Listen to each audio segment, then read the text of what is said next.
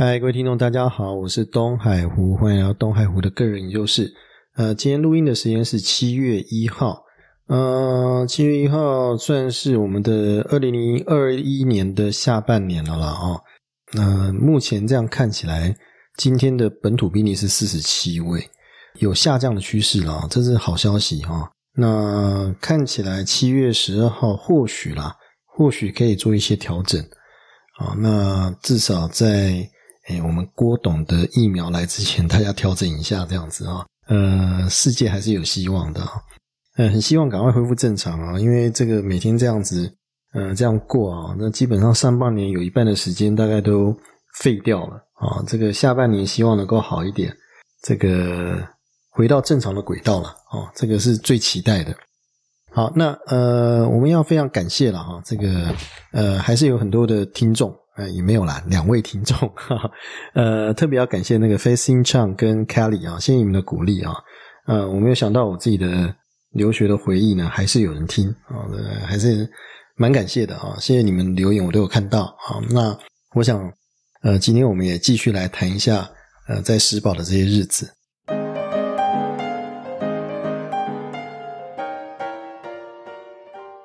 时间回到二零零三年六月的时候呢，大概就知道自己的成绩怎么样了哈。那终于来到七月份，七月份的时候，因为台湾开始放暑假了，所以，呃，我太太呢就到巴黎来跟我会合。那我们之前了哈，大概我们是零一年的时候结婚的，所以后来在大概零三年之之间呢，只要寒暑假的时候呢，太太就会来呃巴黎这边来。呃，陪我这样子啊，那我们就一起呢，都到法国去旅游。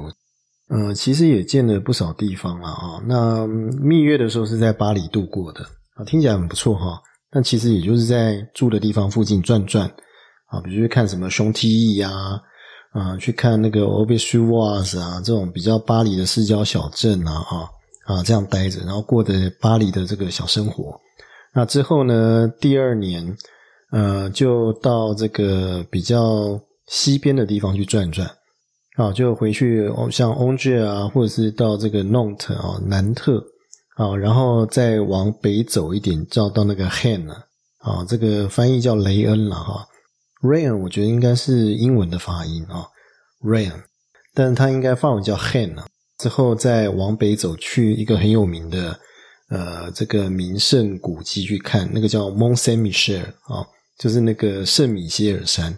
啊，那是一个很特别的一个地方了啊。那个山基本上应该算是一个呃沙洲上面的，呃，我也不该不知道该怎么讲哎。它那个也像沙洲，又不像沙洲，反正它涨潮的时候，那个小山丘呢，基本上就被海水环绕了。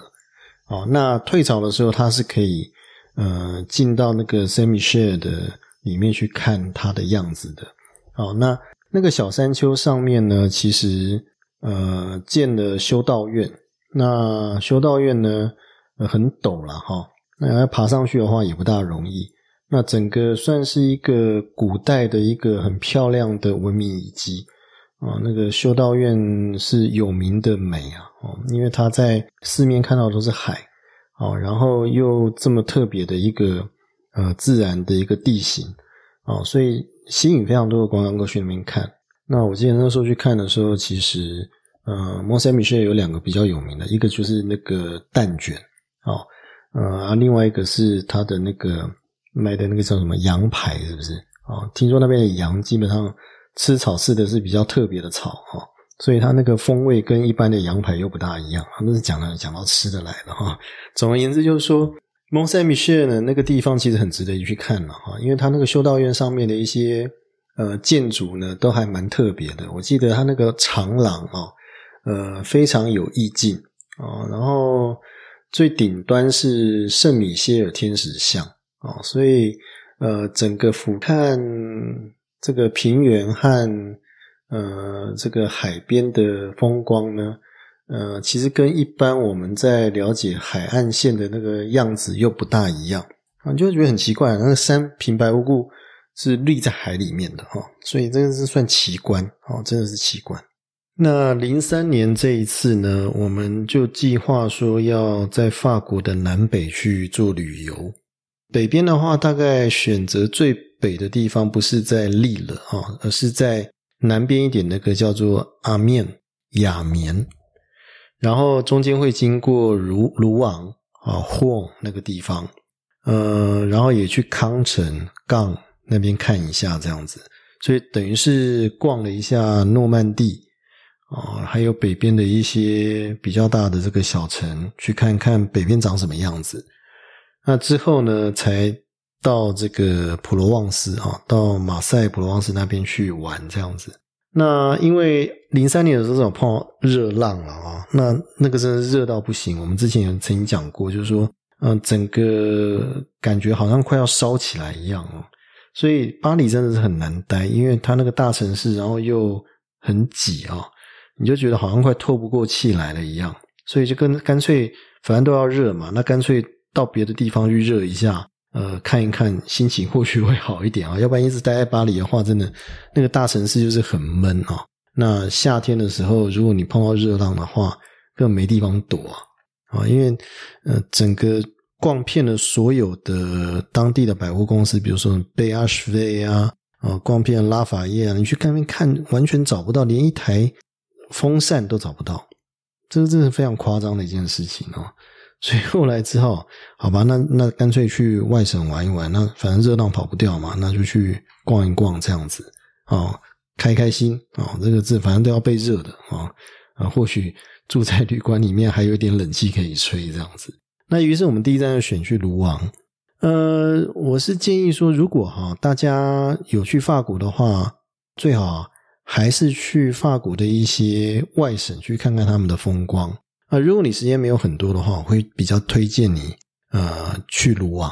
哦。为什么呢？因为卢昂大概离巴黎的车程大概才一个小时多而已啊，所以很快可以到达了哈。大概就台北到新竹的那个车程的时间是一样的啊，那车费也相对比较便宜啊。然后它的风格又跟巴黎是很不一样的。嗯，它算是诺曼底比较具有代表性的都市啊，不管是历史啊、文化啊、啊建筑特色啊、呃美食啊，哦，卢昂的那个鸭子是很有名的，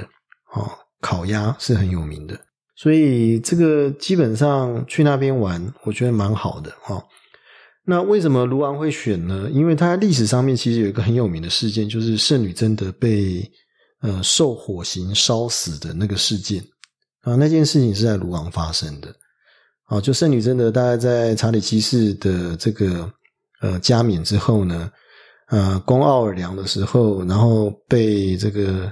呃布哥尼哈勃艮第公爵那边给俘虏了，然后把他送给英国人，那就送到了这个卢昂这个地方，然后在那边审判，审判完了就把他烧死了。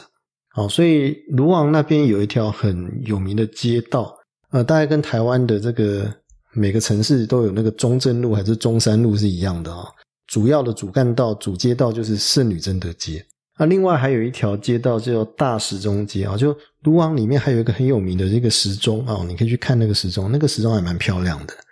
啊。那个大时钟街来讲的话，旁边有很多的可以逛的这个呃特产品店了啊。那我的印象中是那个地方其实蛮舒服的啊，在那边打转其实是呃一天这样子度过会蛮逍遥。那我的整个感觉卢昂就是味道有点像英国，不是很像法国。说老实话，因为我我在伦敦我有待过一阵子，所以我在看到卢昂的时候，觉得哎，这种感觉上很熟悉的感觉，因为它有一些风格建筑，味道很英国式了哈。那当然也有一些比较常看到在法国北边或是东北边常看到那种叫夯土式建筑，就是说它里面可能就是木架，然后把那个土夯进去在那个呃房子里面这样子啊，那种木架的夯土式建筑这样，那那个建筑都很漂亮嘛，就是它一格一格的哈，看起来像那个童话故事呃，比如说我们看什么霍尔移动城堡那种，就是有点像那种夯土式建筑的这个画法，就是那个样子。啊，卢昂你可以看到这种建筑蛮多的。那另外还有一个就是卢昂大教堂哦，卢昂大教堂其实很漂亮哈。呃，它之所以会有名哈，我觉得应该不是教堂本身，而是因为呃，印象派的画家莫内啊，呃，曾经画了一系列的这个卢昂大教堂的画。这一系列的画，它的特色是它是在不同的时间画那个教堂的样子。好，所以印象派大家知道，就是说它的特色就是点描嘛。那点描的话，有一个很有趣的现象是，当你在观看点描的时候，你近看跟远看。然后还有你看到它对光线的表现的方式，跟传统油画其实不大一样。传统油画就比较暗漆漆的了哈。那因为油画是一层一层铺上去嘛，但这种印象派的话，你就觉得哦很特别。它的那个点描点下来之后呢，你觉得那个光影在画里面好像是会流动的。所以他在画不同时期的那个卢昂的大教堂，不同时间的那个卢昂大教堂的样子的时候，比如早上的时候去画。中午的时候去画，然后傍晚的时候去画，啊，那个风格又不大一样。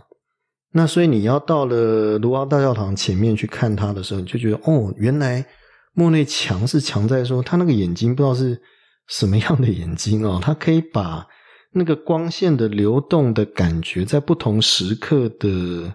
那种闪亮的那个样子，可以把它画出来。哦，这个这个好特别。我印象很深刻，就是说，当我正式看到罗昂大教堂的样子的时候，我才知道说，哦，原来莫内的表现是厉害在什么地方啊？他就跟你看到照片是不一样，因为照片的话，可能就是某个时刻的光影的样子，但是那个浮动的、动态的光影的感觉，似乎好像真的只有用莫内的话，那个部分才能够比较能够表现出来。哦，这是我印象很深刻的一件事情。那之后我们就到。雅眠去啊，那雅眠的话是在更北边啊，它算是在那个皮卡蒂的那个皮卡蒂的那个地区啦，皮卡蒂的省会。那为什么去雅眠呢？因为雅眠是也算是历史古都。呃，大概最有名的事件就是他在拿破仑帝国的时候呢，呃，终结跟反法同盟之间的争议，是在雅棉签订了一个叫雅棉合约。那所以，呃，我第一次知道雅棉这个地方，大概也是因为我对拿破仑的历史有兴趣，所以看到雅棉合约，才会想说，哦，那我去雅棉看看。那同样，雅棉有名的也是大教堂，哈，因为我们大家知道说，皮卡迪或者是像诺蒙迪这个地方，法国的西北方啊，那个战祸频仍啊，一下风的那个法兰德斯啊，就比利时的西边的呃那个省份啊，那个地区。的那个凡德斯人啊，他会进犯法国啊，所以所以人类历史很奇怪啊，就是那种北方人通常都会欺负南方人，这个很很怪啊啊，北方人又特别猛这样子哦，因为往南方打，南方就挨打的份这样子。然后呢，像诺曼底也是啊哈，那更不要谈二战的时候，诺曼底的这个嗯，在第二次世界大战登陆了之后，那个地方被打得一团乱了哦。所以，包括皮卡迪也是一样。那个时候，盟军登陆之后，然后开始往柏林迈进啊，要去攻击德国。呃，沿途呢，其实就毁掉不少地方啊。亚明就是其中之一，大概五分之三的阿面的那个市区，大概在二战的时候都被毁掉了。那后面都是重建的，所以去看的时候，其实没有看到什么太多的古迹了哈。呃，大概最重要的古迹就是亚明大教堂，它还是被保存下来，那很奇迹哈。大概在战争的时候，一般人都不大敢对这种所谓的神权做挑战嘛，哈，怕被报应嘛，还是怎么样？啊，就是说，相对的这个教堂的保存，相较于其他的一般的古迹的建筑物来讲的话，它是比较完整的啊。而且，嗯，你如果现在去看亚明大教堂的话，印象中它最有名的大概就是那个主祭坛后面的玫瑰窗。啊，那个窗真的是很漂亮，非常的壮观啊，很值得一看啊。不过那天我们也是被热的半死了，我 就在外面，哇，热到一个跟狗在喘一样这样子啊。那沿途就是买的冰淇淋这样，然后再回到巴黎去啊。所以我对法国的北部的印象就是觉得说，嗯，特别是西边呐，哈，西北边那个诺曼底，那康城更不用讲，康城也是被毁的乱七八糟的哈。登陆上来以后，康城的这个。作战哦，城市的这个包围战，基本上就把康城打烂了。那后面才在重建的。啊，倒是康城有一个东西，我还觉得蛮值得一提，就那个呃牛肚啊，它的那个牛杂 我觉得倒是蛮好吃的啊。呃，印象中就是说，因为它它的那个牛肚是用用烧酒去烧的啊，就是那卡巴豆斯那种苹果烧酒去烧的。嗯，吃完那个牛肚以后，你就觉得说，哦，那个好像头会晕，你知道吗？我我跟我太太那天就吃完那个康城牛有有名的康城牛肚，然后也吃那个那个杂肠翁都叶啊，吃那个杂肠完毕之后，哦，一路飘回旅馆哦，觉得哦，好像。会飞那种感觉，这样子哈，呃，这个大概就跟台湾吃那个什么，呃，烧酒鸡还是姜母鸭是一样的道理啊。那个酒精浓度之浓啊，浓到你这个是，呃，吃完了以后不知道人在何处这样子啊。不过很嗨哦，真的是很嗨。那个，呃，如果你到诺曼底的话，我会比较建议，就是因为他们很多东西都跟苹果酒有关系了哈，所以苹果酒的这个搭配的这些餐饮哦。这个还是蛮值得一试的啊，有它可贵之处啦。不过除了这个之外，好像也没有什么非常特别的东西了啊。所以，我我的感觉对西北的感觉，觉得比较贫瘠的一个地方。相对来讲的话，因为你看过泰罗法国，比如南边或是东北边，西北的感觉就觉得相对比较荒凉贫瘠啊。那那有的人是说要去看海岸线了，不过那个时候比较没有。这个时间去看西北边的海岸线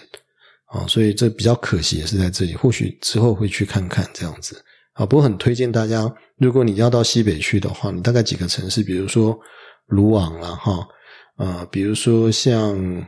雅明可以看一下了哈。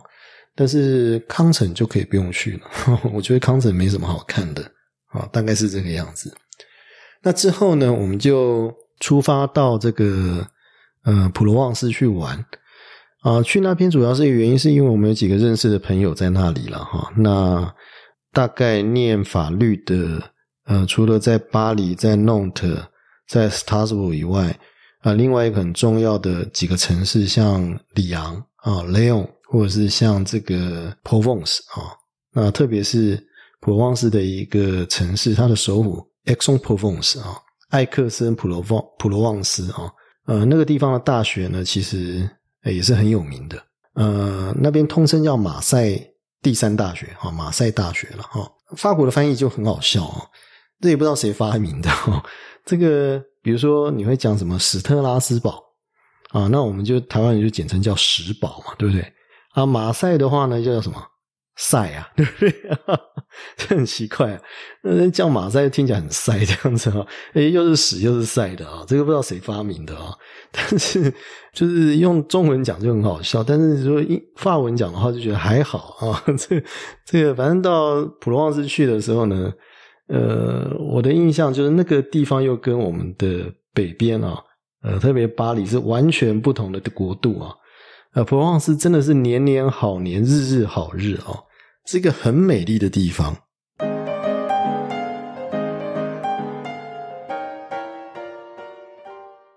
那我们到普罗旺斯的第一站是到 X，X-en-Provence 啊，就是 X，简称 X，呃，艾克斯了哈。那去到那个地方有几种方式可以去到 X 哈，一种当然就是开车嘛哈，你不会想要用走路的了哈，那就是用开车的方式去。那这是一种。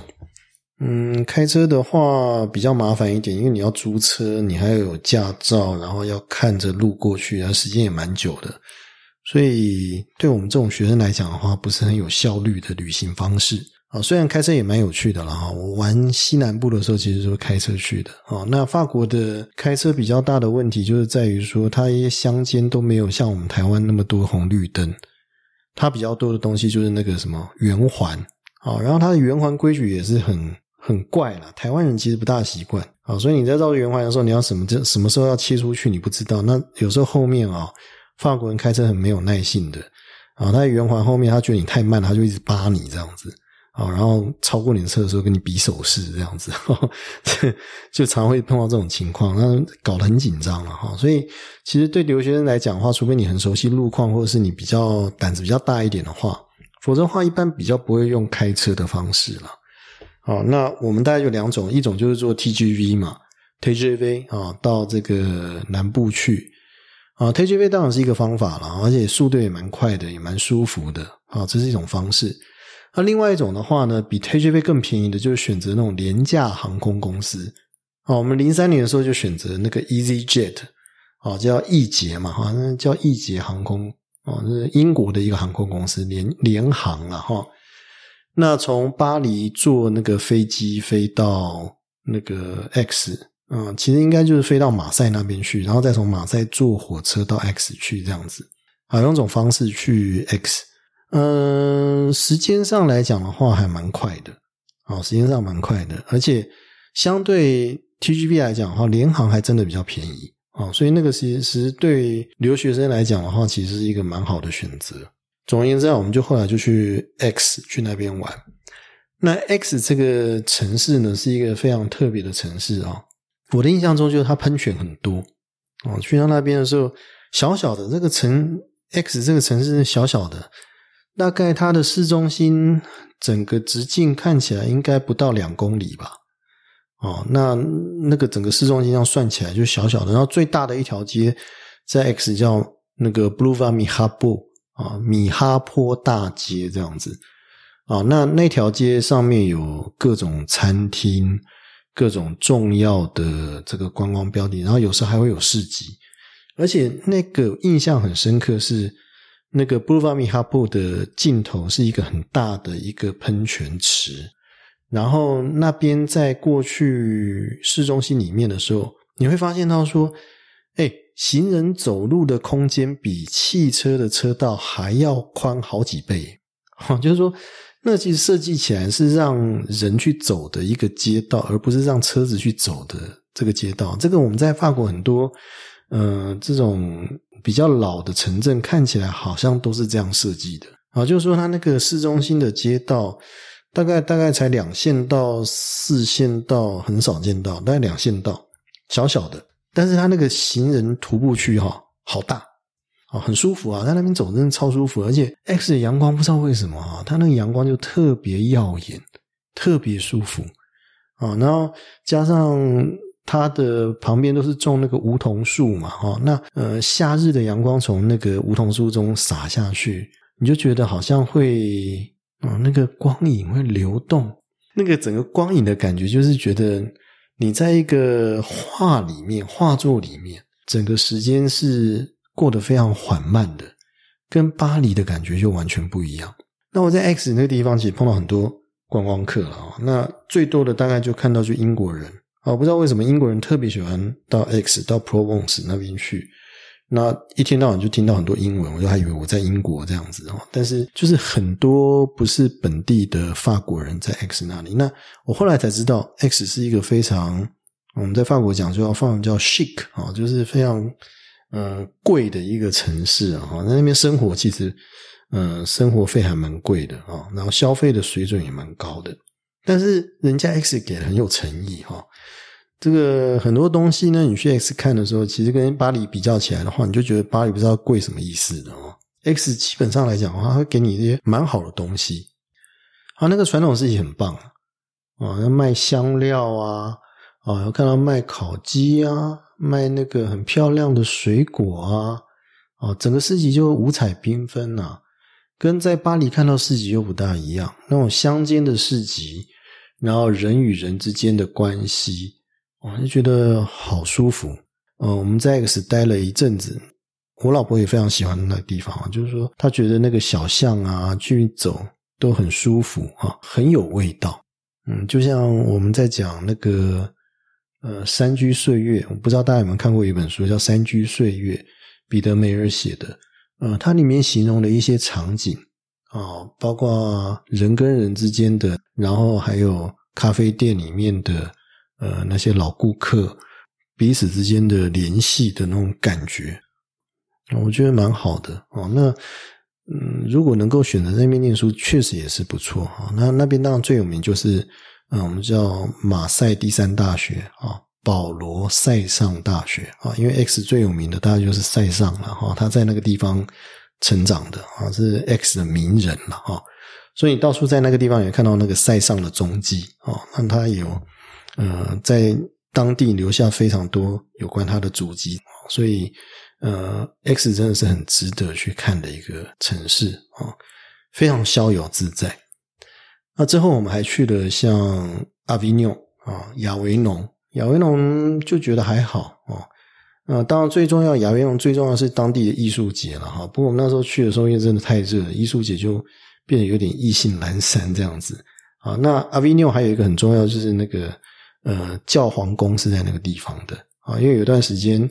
呃，罗马教皇他是被绑架到法国这边来的哈，所以他是待在阿维尼翁一段时间。啊，当然跟梵蒂冈的是不能比了啊，这还是不一样，比较古朴一点。那阿维尼翁也有一个很著名的断桥——亚维农断桥啊，那在河边啊边上，那个常常就是唱亚维农断桥那首歌，特别日本人哈，很喜欢去那个断桥看，不知道为什么啊。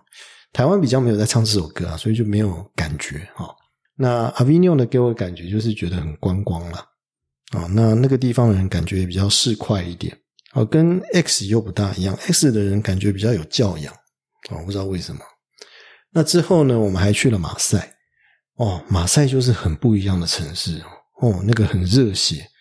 呃，而且感觉就是非常活力四射。危机四伏的感觉。哈，我在马赛其实有些地方不大敢去啊。那因为那边的人看起来就是有些人看起来就非善类了，你知道吗？啊，就想要离他远一点这样子。所以在那边我就很小心啊。那当然啦，那个两个人在一起的话，当然胆量会比较大一点。但相对来讲，出门在外你也不会找一个那么有挑战性的地方，马赛那个地方。就像随时他要给你来一棍子啊，这个那感觉很恐怖哈。因为有的时候跑到那个呃车站外面去的时候呢，就上来一大堆小鬼在那边跟你要钱 哦，这在巴黎从来没有过的啊，在马赛会碰到这种事情，那是很特别。那也在马赛去看了那个离岛，像伊夫岛那边啊，就《基督山恩仇记》的那个场景啊，啊几个有名的这些小岛。那我对普罗旺斯的印象就是。那个地方就是一个充满色彩，然后呢，呃，哦，对，普罗旺斯的那个粉红酒很不错，啊，粉红酒很棒，而且它粉红酒不是放在酒瓶的那种粉红酒，它是一桶的，你知道吗？哦，就是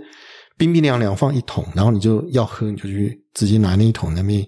呃，装了就这样喝了，这样子，哦，它开放式的，就很阿萨里那一种的，哦，所以整个感觉它比较偏地中海风啊。包括它的饮食，你会常常看到橄榄啊、提鱼呀，啊，然后充满那种地中海风味的食物啊，都在普罗旺斯出现。哦，那我觉得那个地方给我的感觉是非常有活力的，啊，因为你的生命力在那里是非常充足而且活跃的，所以我真的蛮推荐，如果大家要去法国玩的话，当然首选了哈。除了巴黎以外，当然。我我会比较推荐，除了我们石堡之外，就是普罗旺斯，真的可以去看看。另外还有就是往东南边走的话，我们那时候印象中还去了卡西斯和图隆，呃，中文叫卡西斯，还有土伦。呃，卡西斯是一个小镇啊，它算是在。我们在讲的那边应该算是蔚蓝海岸了哈，那那一带要过去的那个起点之一。那这个卡西斯这个小镇呢，它是位在一个峡湾之间，所以如果你要去卡西斯的话呢，呃，坐火车可以到啊，然后下了火车站之后呢，要走一小段才会到海边去。那你到海边的时候，你就很清楚看到那个峡湾地形啊，因为两边就是那个山。然后跟弯曲的那个海岸线这样子，那中间有一小段是沙滩，呃，很多人就在那个沙滩那边去玩水。我看的卡西斯的峡湾地形其实还蛮特别，因为他们有一个活动是要出海去看峡湾的，不过我那个时候没有出去了哈。但是在光在岸上看，也觉得这一个风光是很漂亮的，特别是那个海呢打在峡湾上面。你就觉得那种风风景跟我们知道的熟知的那种像什么垦丁啊啊，或者像小琉球啊那一种的感觉又不大一样。峡湾地形的海岸线是很美的，海浪真的在上面，就像那个《La Mer》那首歌讲的，就是那个海浪是在这个海湾中跳舞那种感觉。夏天的地中海其实还蛮冰凉的哦，虽然很热，但是很奇怪，地中海就是很凉快啊，所以你就觉得脚如果浸在那个海水里面的话，其实还蛮舒服的，很消暑哦。但是上半身大概就被烤焦了啦，会变这个样子。那另外呢，土伦啊，为什么去土伦呢？嗯，其实土伦不是什么观光点了哈，但是一样的，因为我是拿破仑迷了哈，我个人对于拿破仑的一些历史比较有兴趣。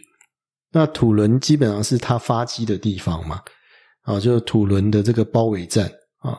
那拿破仑当时在土伦的时候呢，呃，就是以这个少将之姿啊，哈，这个指挥这个土伦的战役啊，把那个炮呢，炮兵啊。堆到山丘上面去，然后对准那个土伦湾里面的那个英国军舰去轰炸，这样子。好，那你真的要到了土伦当地的时候，你才会发现到说，哎，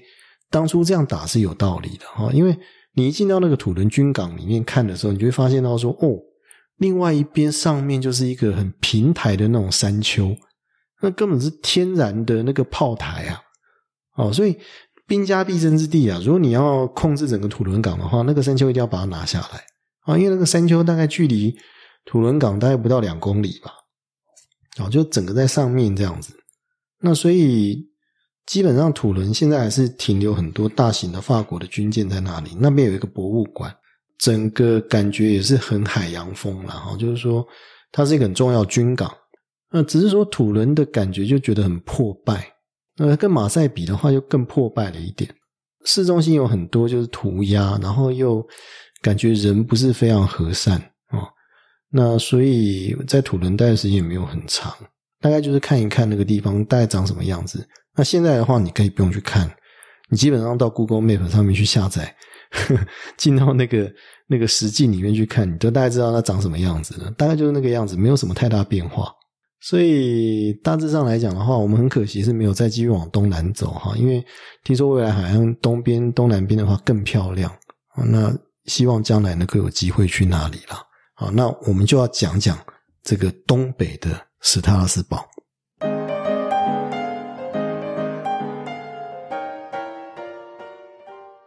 那史特拉斯堡哈，这个是一个很特别的地方，它就在东北的边境上面，隔着一个莱茵河。那隔壁呢就是德国。好，那德国离史特拉斯堡最近的一个城镇叫做 k 勒。啊，K 了，我们一般翻译叫凯尔了哈。这个城镇呢，只隔着一个莱茵大桥，跟史特拉斯堡远远相望。那这个莱茵大桥哈，就是在莱茵河上面那个大桥，呃，很有趣哈。它在那个桥的中央呢，有一个国界的分界标点啊，就是一个大概一个铁皮块了哈。然后上面就会注明说啊，往这边去的话就是德国啊，往另外一边去的话就是法国。好，所以大概去到史特拉斯堡的学生都会做一件很蠢的事情，那也很好玩了哈。就我们喜欢搞那种，就是像放糖镜一样，就是哎，就走到那个呃那个分界点那里，就是哎，我又出国了，哎，我又回国了啊，我又出国了，我又回国了啊，蛮无聊的，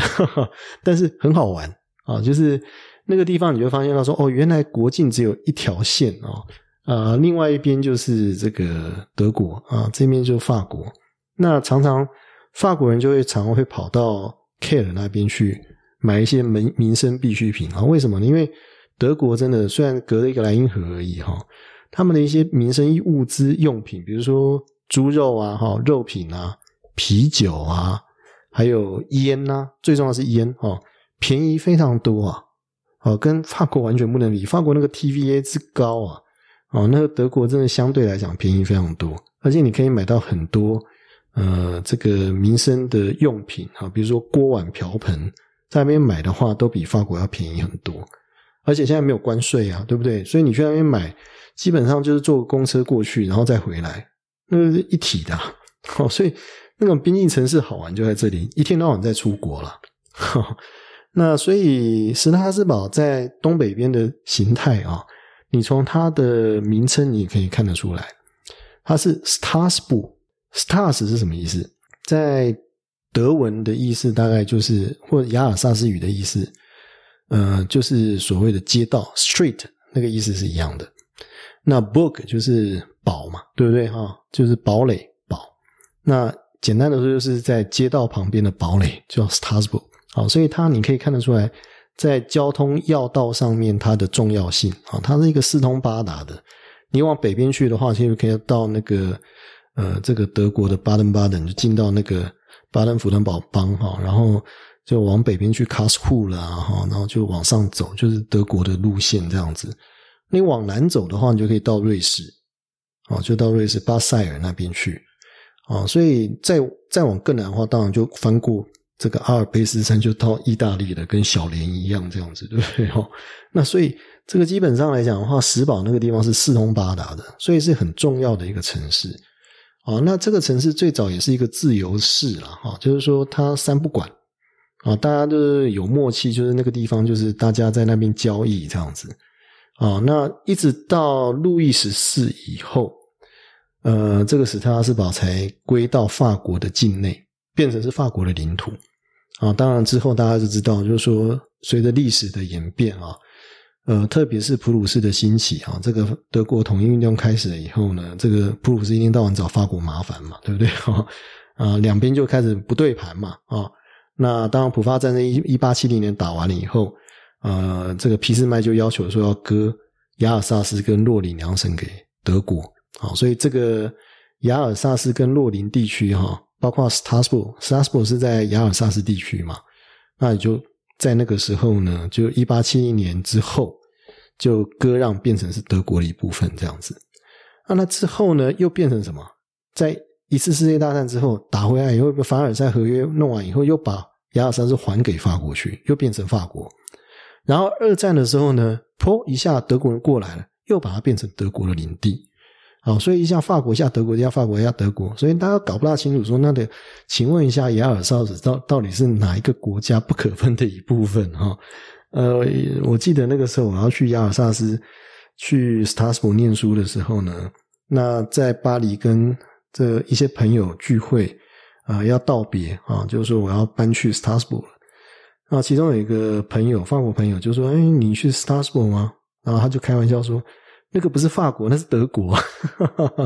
啊，就开我的玩笑这样子啊，说你要去德国念书啊，这样子。哈，所以你可以看得出来啊，就是法国人对。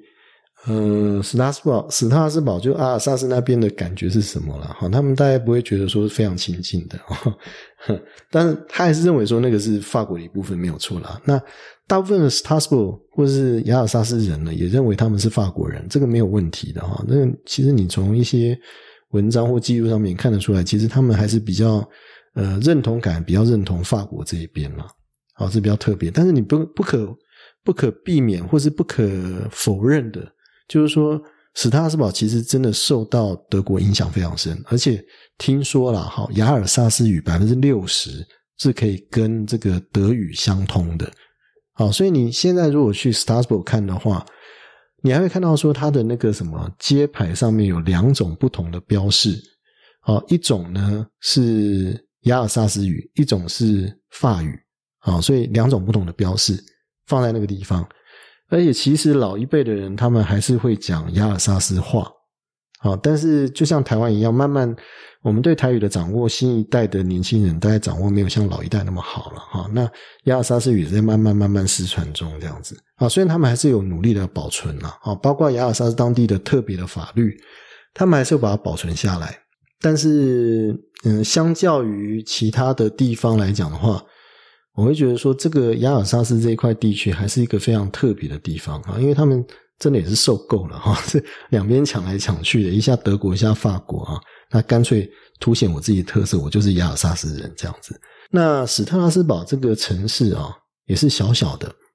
呃，它是一个被运河围绕的城市，市中心它就是运河围绕着一个市中心这样子。所以你从那个亚呃这个斯塔斯堡的这个车站出去之后，离市中心其实还有一段路啊，大概将近七八百公尺吧。那你就会看到运河啊，最外层的那个运河，过了运河进去之后，就是史塔斯堡的市中心。好，那市中心不大了哈，那中心大概最最有名的就是那个史塔斯堡大教堂。那那个大教堂基本上有个特色，就是它的塔楼只有一楼，只有一层了，啊，只有一个，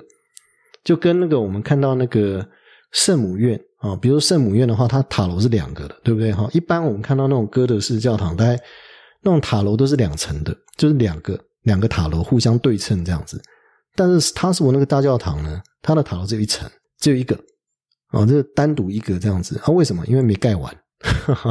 那很高哦，哦。那个叫火焰哥德式的装饰，就像那个火在烧一样子哈。然后那个整个那个哥德式教堂往上往上那个长的那个很尖的那个尖顶有吗？教堂那种尖顶，那个叫哥德式教堂。那很壮观啊，很壮观。但是那个教堂基本上来讲的话，严格来讲，它还没有盖完啊，还没有盖完。但是这反而变成它的特色了。那沿着那个教堂旁边的周围呢？呃，就有一个很有名的，跟史塔斯堡啊，史塔斯堡出过相当多的名人了哈，包括什么最有名的就是古腾堡啊，Gutenberg。那所以在大教堂的旁边，呃，就有一个 Gutenberg 的广场啊，古腾堡广场这样子。那另外像法国很有名的将军叫克雷贝，呃，克列伯，他有一个 Plus 克雷贝啊，那个克列伯广场也是那个克列伯将军的广场啊，那也是史塔斯堡人。然后，另外像做马赛曲，大家知道法国国歌《马赛曲》对不对？哈，《马赛曲》的作者也是史特拉斯堡的工程师，哎，所以《马赛曲》作者不是马赛人哦，是史特拉斯堡人做了《马赛曲》，然后变成法国的国歌，哎，这个够特别哦。所以史特拉斯堡其实有很多的有名的人都在那边出现了，哈。那我们现在看到的史特拉斯堡，基本上它是以。欧盟的双首都自居，而且自豪的啊！我记得我刚去石堡的时候，在那个呃餐厅里面看到他们的那个餐厅的餐巾纸上面就讲写一个大大的写说，呃，欧盟从这里开始，好，就欧洲从这里开始，好，从这边出发这样子，好，所以它基本上现在的石堡是以欧盟的双首都自居，哈，为什么呢？因为欧盟的欧洲人权法院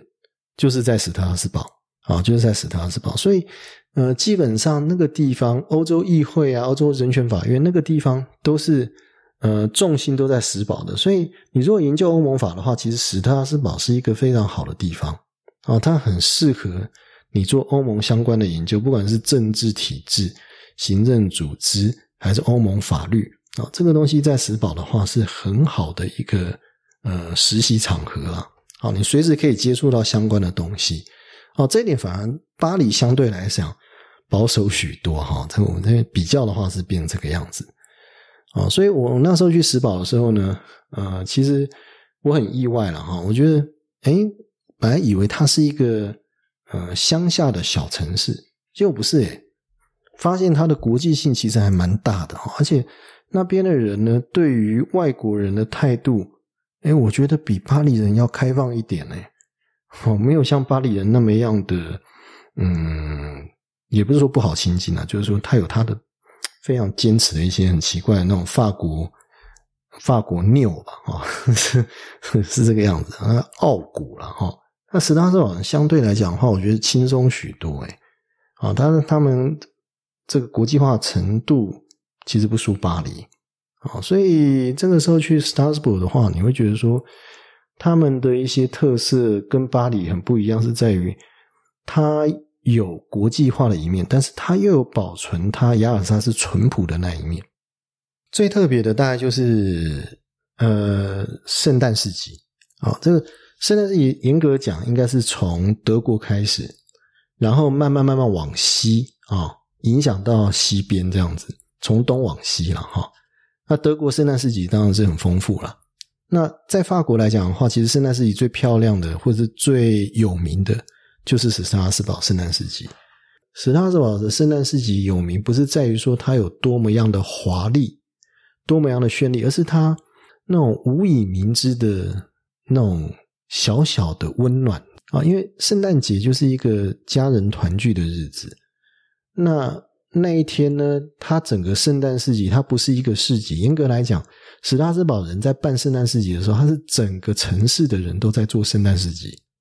啊，就是说那个整个城市的餐厅也好，商店也好，甚至学校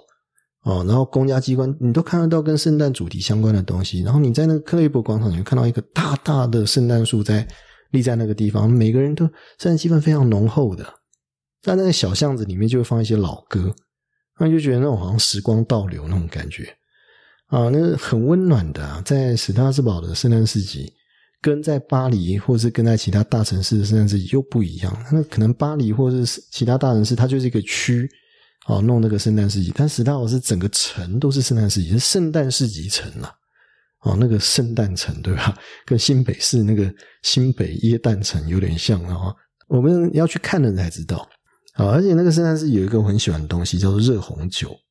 啊。那个在台湾都喝不到啊，好可惜。它有那个特殊的那种料包了哦。哇，那个热红酒就是很浓厚的香料的味道啊，然后有一些掺了一些柳橙的果汁进去，然后跟红酒在一起煮。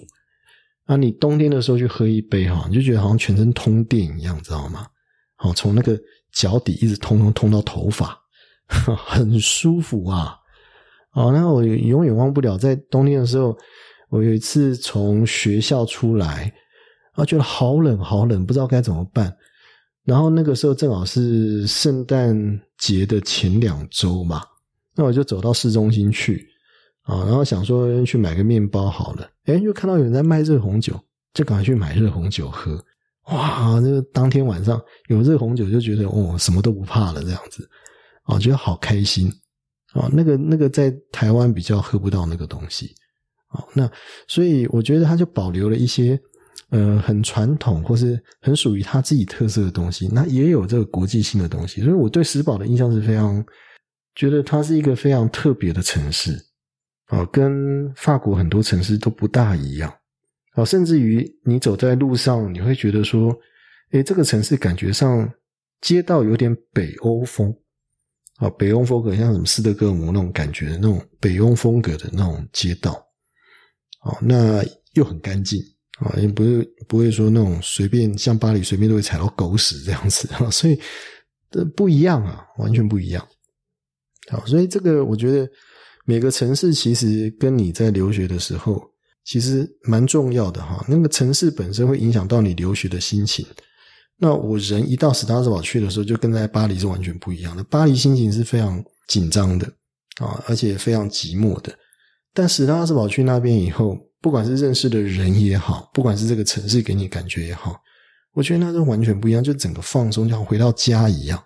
所以我就常常形容说，史堡就像一个妈妈迎接着我啊回家这样子。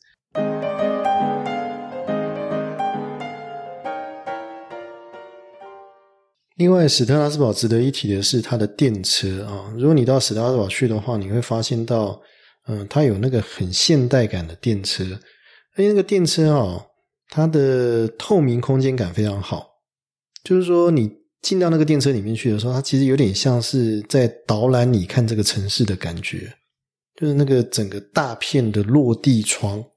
啊，你可以坐在电车里面欣赏这个车外的风光，那又有空调，很舒服。电车是那种触控式的按钮的开门啊，所以啊，你只要把手放在上面的话，那个电车就自己开门了，而且。里面空间很大啊，你甚至于说你骑脚踏车的话，你都可以放到电车里面去啊，然后搭一段电车，然后再骑脚踏车出去，这样子都可以的哈。所以那个其实是非常棒的一个设计，而且电车基本上来讲的话，都是自己买票打票上车。这个法国做法都是这个样子，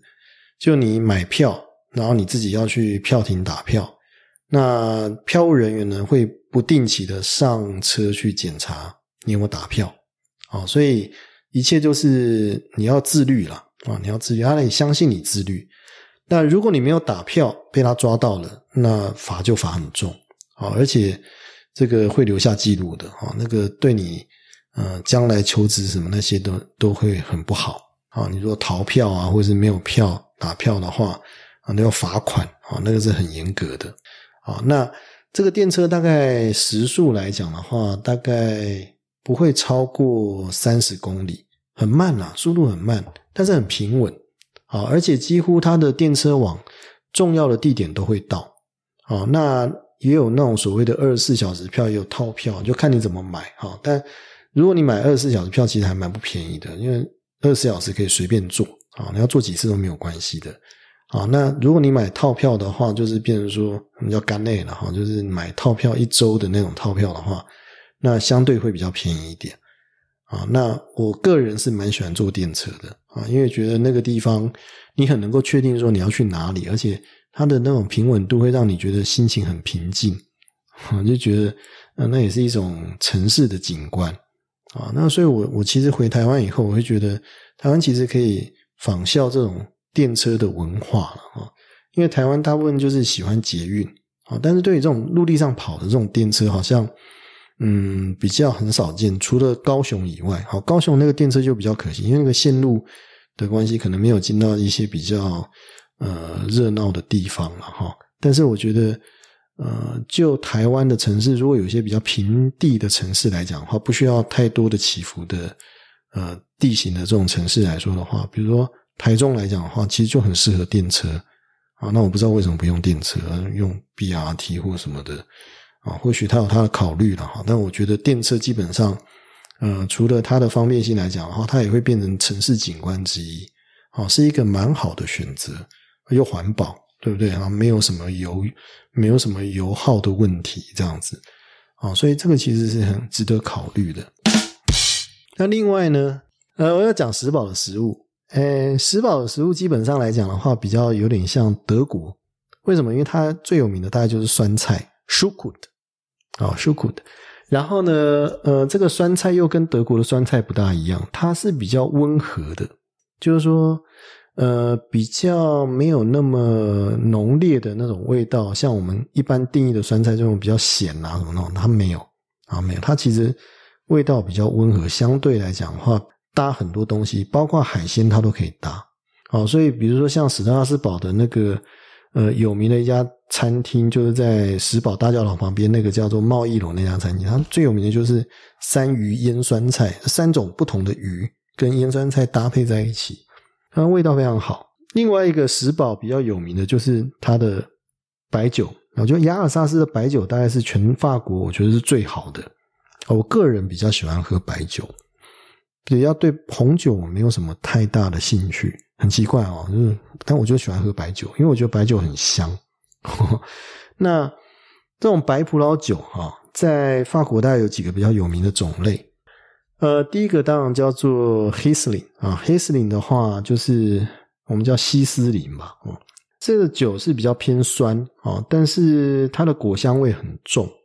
好，那黑森林好喝的真的是很好喝啊，它大概比较能够搭的就是海鲜啊，黑斯林这种海鲜，或者是 sugar，它它搭也非常好，就是酸菜，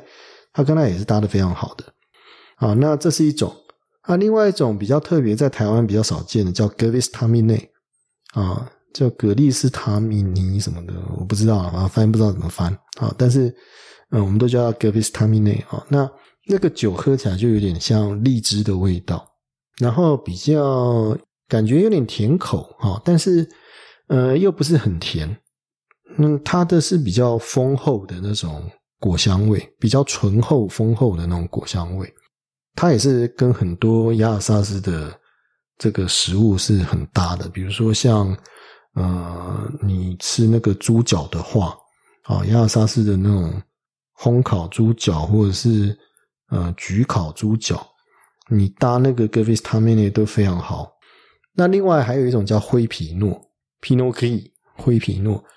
灰皮诺其实在很多国家都有产啊，但是每一个国家灰皮诺的感觉都不大一样。那雅尔萨斯的灰皮诺，我觉得是很棒的啊，它的那个味道是很特别，有一点成熟过头的味道，好，但是它又怎么讲？嗯，你一喝的话，就觉得说它是一个有深度的绅士，你知道吗？嗯，想要知道它到底有哪些故事的那种那种酒了，啊，这样讲很玄哈，但是我觉得我我个人很喜欢灰皮诺。啊，灰皮诺是很棒的一种酒，所以雅尔萨斯的白酒很很好的哈。呃，基本上它有一条路叫做酒之路，哦，在雅尔萨斯叫酒之路。那北边大概从斯塔斯堡那边往下走啊，那中间会经过很多小小的那种酒庄跟村庄啊，那个是设计观光的路线了哈。但是你从那个酒之路上面，你其实可以找到非常多的名酒啊。那个酒大概我我敢说，在法国应该不是第一就是第二，数一数二啊，哈，绝对很少看到跟他匹敌的啊。所以讲到白酒的话，绝对我我个人认为亚尔萨斯是第一啊，绝对是第一。啊，红酒就不一定了，红酒这边可能就没有什么那么太好的，但是白酒真的是很棒。那另外就是说，像那个亚尔萨斯还有一个很有名的，呃，应该说斯塔斯堡吧，啊，大家常常看到一个叫做塔峰贝，啊，就是那个我们中文翻译叫火烧塔，其实它就有点像是披萨哈，但是它基本上你如果跟亚尔萨斯人讲说那个是披萨的话，他会生气的，你知道吗？其实不大一样啊，因为它的皮非常薄。呃，披萨相对来讲的话，皮比较厚一点。也特别台湾吃的披萨就喜欢是厚皮的，我不知道为什么。嗯，但是亚尔山是那个它的风贝哈，那个火烧塔基本上它是一个薄皮的。然后呢，就是撒那个乳酪跟拉冻，就是腌肉哈，那种切的碎碎的那个腌肉撒在上面这样子。那火烧塔要配什么？配啤酒，哎。那最有名的雅尔萨斯啤酒就是空龙布啊，恐龙布的那个啤酒，那到处都喝得到。那配那个火烧塔，学生最喜欢吃那个啊，那个那个基本上下酒菜一样，咸咸的嘛，哦，然后呃刺激你的味蕾，你就喝多一点的那个啤酒，然后大家很高兴的，因为吃火烧塔不大需要什么礼节了哈，手拿了就吃这样子哦，所以那个其实是石堡的一个特产啊，算特产这样子。那最有名的火烧塔，我们开玩笑就是叫大桥头火烧塔啊，现在那个桥边了哈，然后一一家那个餐厅，学生都会去的，然后他们卖的啤酒就自己酿的啊，那里面有一个很大的一个酿酒的一个酒器，然后就卖那个火烧塔啊，然后跟那个啤酒这样子，那可以畅饮啊，那学生很喜欢去那个地方啊，这是我对石堡的印象最深刻是这个东西。整体来说啊，史塔斯堡是一个。嗯，四季分明啊，因为大陆型气候啊，所以四季分明的一个城市。到了春天啊，那真的是漂亮到不行啊。那个尤其石宝的，我就怀疑说石宝的这个呃市政府怎么会这么有钱啊？他一到春天或者夏天的时候，那个市中心啊，马上就一堆花就出来，你知道吗？简直是花城啊，那个。每一个这个建筑的外面几乎都挂了花，然后路上呢，在桥边也是有各种的花艺会出现。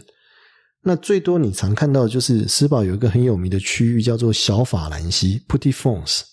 那个地方也是啊，就是跟童话世界一样啊，哦，就是挂了很多的小花，然后流水，因为那个正好运河流过那个地方。然后呢，旁边就是很老的那个建筑的那种平房，啊，然后有你看到呃亚尔萨斯的那个特产品啊，或者是餐厅啊，或者是小咖啡店啊，都在那个地方啊，会在那里出现，所以那个真是美不胜收啊啊！但是到了秋天以后，秋天又是另外一个样子，秋天就整个因为它变叶木很多，所以就整个就变金黄色的这样子。啊，然后到了冬天以后，就整个树叶都凋零了，就真的很冬天。哦，冬天冷的要死，这样子哈。啊，有唯一的好处就是说，你可以把那个家里有阳台的话，可以把阳台当做冰箱这样子，你就不需要把东西冰到冰箱里面，你放在阳台上就可以了，这样子啊。所以我对石堡印象就是它是四季分明哈，美不胜收哈，但是它的感觉就很不法国了。啊，它有一些法国的影子在里面，但是它就是很史特拉斯堡。那史堡基本上来讲的话，大学分为我们那个时候还是分为三个大学。好，当然到了二零零九年以后，呃，史特拉史特拉斯堡这三个大学又合为一个大学，就叫史特拉斯堡大学。但是那个史特拉斯堡大学在一九七一年的时候，其实分为三个大学，就是第一大学、第二大学、第三大学。好，那一大的话叫做路易巴斯的大学。好，二大叫做马克布洛克大学，Mark Block 啊，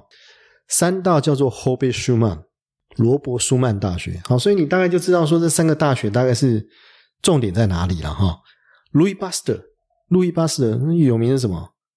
我们发明细菌嘛，对不对？哈，所以生物学啊，或是理工科的这个怎样，就是在路易巴斯德，在一大啊，在一大就路易巴斯德非常强的一个一大哈，因为我记得那个时候二零零八的时候看，呃，那个大学的，包括呃，我们现在看到像《泰晤士报》那个报什么世界几大的大学那个东西，一大是排在前面的诶甚至比巴黎大学都还要前面。哦，这个很厉害。好，路易巴斯德他最重要的那个大学，他有几个很重要的实验室啊。那这个几个实验室基本上把这个大学撑起来。路易巴斯德大学在生物科技上面是蛮有名声的啊，医学院啊，生物科技方面都蛮有名声的。二大是 Mark Block，Mark Block 是很有名的是什么？就是历史的学家嘛，好，历史学家，所以。你就知道二大重点在哪里？重点在于文史、文史学、文学跟史学啊。所以你要念文学，你要念史学的话，就是到二大去，Mark Block 大学。那三大的话呢，就是 Hobbe Schuman。哦，Hobbe Schuman 最有名的，因为他是法国的外交部部长，他最有名的就是他一手催生了欧洲共同市场的这样的一个概念，等于是现代欧洲的这个催生者了哈。所以你就知道说，后备书曼重点在哪里？在于说政治、国际关系、法律、新闻这种东西都是在三大。好，所以各自三个大学各自有他们擅长的地方。啊，那分成三个大学，一大、二大、三大，在那个学区里面，那也跟德国有点像哈。整个史拉斯堡有点像一个大学城，到处都有这些三个大学的实验室，或者是教室啊，或者是这个。相关的学习的这些场所、工作坊等等的，都散在这个石堡的城市的各处，这样子。好，所以你可以转个弯就到可能一大的实验室、一大的教室这样子。所以那个是跟在巴黎的经验又会不一样。啊，那我们三大的话呢，嗯，是在这个呃 Esplanade 的那个地方，就是属于比较史特斯堡呃市中心的东边一点的那个地方。啊，那 Esplanade 的那个校区呢？呃，其实三个大学都有学院在那里坐落了。那法学院主要是在那个最丑的那一栋，那个红白蓝三色的那个大楼里面啊，那是法学院。但是法学院也有分啊，它的那个呃智慧财产权的跟呃，比如说三第三阶段的这种 DAR 的这个博士学院的这些学生的话，又在另外一栋比较先进的。这个大楼里面去做呃授课啊，又不是在传统的那个三大的那个红白蓝的那个大楼里面了哈，所以其实你要找教室有时候还蛮麻烦的啊，要知道它在哪里这样子哈，所以那个我倒是觉得呃，又跟在巴黎大学的经验又是不相同的哈，但至少他们上课是比较集中的了啊，没有说跑到到处呃。南北东西这样乱跑，不会这样子啊。他比较是在集中几个大楼里面去上课这样子，啊，所以大概这三个大学的特色呢，是各自有各自的擅长啊。那而且我觉得，相对于巴黎大学来讲的话，史特拉斯堡的大学行政人员呢，嗯，他是很客气而且很友善的啊，而且老师呢也很亲切。啊，最重要是他学术的那个资源哈很丰富啊，比如三大图书馆，他的那时候在零三年、零四年那时候去的时候，就觉得哇，他好先进哦，感觉就是很一个很怎么讲，走在很前端的科技的一个图书馆啊，因为你在那个图书馆居然可以查到所有发表，大概有一套软体是所有发表在法国期刊上面论文的。呃，这些文章都可以找到的一套软体，你只要设关键字进去的话，那可以列给你看这样子。然后你要列多少张有多少张啊？因为你知道法国基本上来讲的话，如果你要要求要影印的话是非常贵的啊，所以那个东西如果你在影印上面费用可以省下来的话，那真的省非常多钱哈。啊，我有次不敢相信，我影印一个一张纸的话，居然要好像要二十松汀吧？啊，一张纸要二十升丁这样子，那很可怕啊。嗯，影印一张纸大概相当于台币大概五六块钱这样子，那那谁受得了啊？对不对哈？那所以后来我们那些大陆同学就教我，就是说说你你干脆哈就拿那个什么那个数位相机去拍，对不对哈？那你就不需要这个再去影印了啊，然后拍起来以后呢，然后你把它烧到光碟里面啊，你就存档啦，对不对？爱烧多少有多少。哎，我觉得蛮聪明的哈。后来就试着这样做哈，然后哎发现还蛮好用的啊，确实比那个你去影印要省很多费用这样子。那整体来说哈，我九月份到石宝以后，我觉得那个什么都对的感觉，呃，对我自己来讲的话是信心大增啊，尤其是第三年了，那总觉得自己应该要有所长进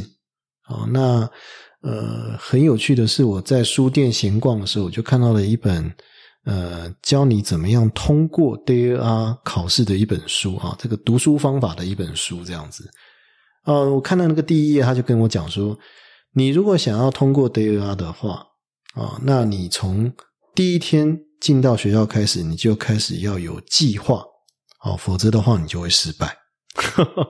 好，我看，哎，这个很有道理哈，那就吸引我一路这样看下去。呃，边看就边想说，哦，为什么台湾没有这种书教你怎么样去学习呢？哈，那大家都是在摸索啦，就是说怎么样学这件事情啊，呃，其实不是很容易，它也是有学问的。所以在台湾没有受过这种呃学习方法的教育，或是学习方法的基础，到法国其实冲冲撞撞的情况之下是很累的。那你会发现到说，哦，原来他提到的一些东西，比如说预习的重要性。啊，怎么样去阅读一篇这个法学文章？怎么样去抓住法学文章的重点？啊，怎么样去表现出来你的分析的方式等等的？呃，在那一本小书里面，我都看到了。后来把那本书买下来了。啊，那本书也变成我后来在台湾出版那个呃如何成功念好法律这本书的一个很重要的契机了哈。嗯，我想觉得。既然人家法国都可以有这种书，为什么台湾不能有呢？哈，或许这样可以帮呃很多学子省下一些时间。哈，这个学习方法其实大家都会忽略啊，因为它是毕竟是非常私人的了哈。每个人都有自己挑的学习方式哈，你很难说哪一套是好的，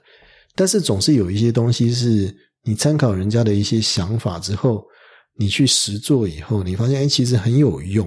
哦。那你这样去掌握的话。往往学习上会事半功倍了，哦，嗯，这是我在呃石宝时候刚进去的时候的一些呃小小的一些感想。那我觉得还有很多可以讲的哈，这呃，我们今天就先到这边哈，因为呃，下次我是希望跟大家来谈谈说我在石宝碰到的这些人的这些故事哈，还有一个很重要就是呃，碰到一个人生际遇上面很。转折的东西啊，那这个对我来讲影响很深啊，在特别在石宝这段时间，呃，很感谢很多的朋友陪我一起度过啊，那也谢谢大家继续收听呃我的这个碎碎念的讲古节目哈，呃，希望呃可以给大家一些不一样的一些讯息啊，那呃继续下去吧，OK，今天就先到这边。好，那下次见喽，拜拜。